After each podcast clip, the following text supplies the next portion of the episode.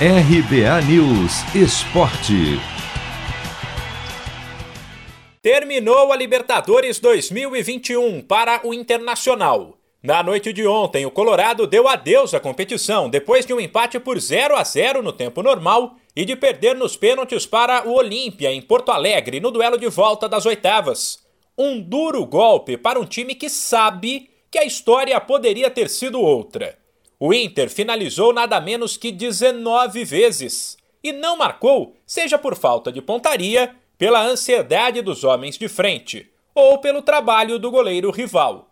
Até Edenilson, que já tinha cobrado 14 pênaltis pelo Colorado e balançado as redes em todos, teve a chance de fazer o gol da vitória no tempo normal em uma penalidade. Mas Aguilar defendeu. Já na disputa, depois dos 90 minutos, ele bateu o primeiro e marcou, mas Thiago Galhardo, no último chute do Inter, mandou para fora. Depois, o técnico Diego Aguirre, visivelmente abatido, se limitou a dizer que isso acontece no futebol. É, acontece, né? É, é difícil é, quando perdemos tantas situações, até um pênalti. Mas futebol é assim, às vezes você chuta una al gol y consigue.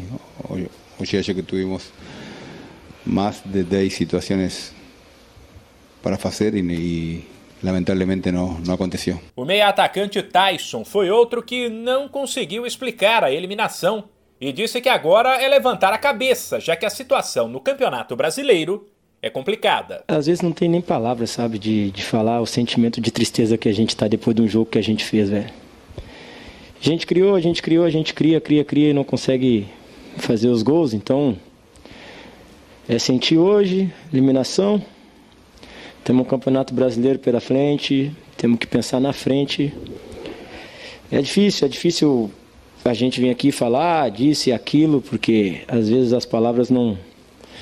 Sei que muitas pessoas não vão entender e a gente tem que estar preparado para isso também. Então agora é pensar no Campeonato Brasileiro pensar no jogo que a gente tem e bola para frente. No domingo, pelo Campeonato Brasileiro, o Colorado visita o Atlético Paranaense. De São Paulo, Humberto Ferretti.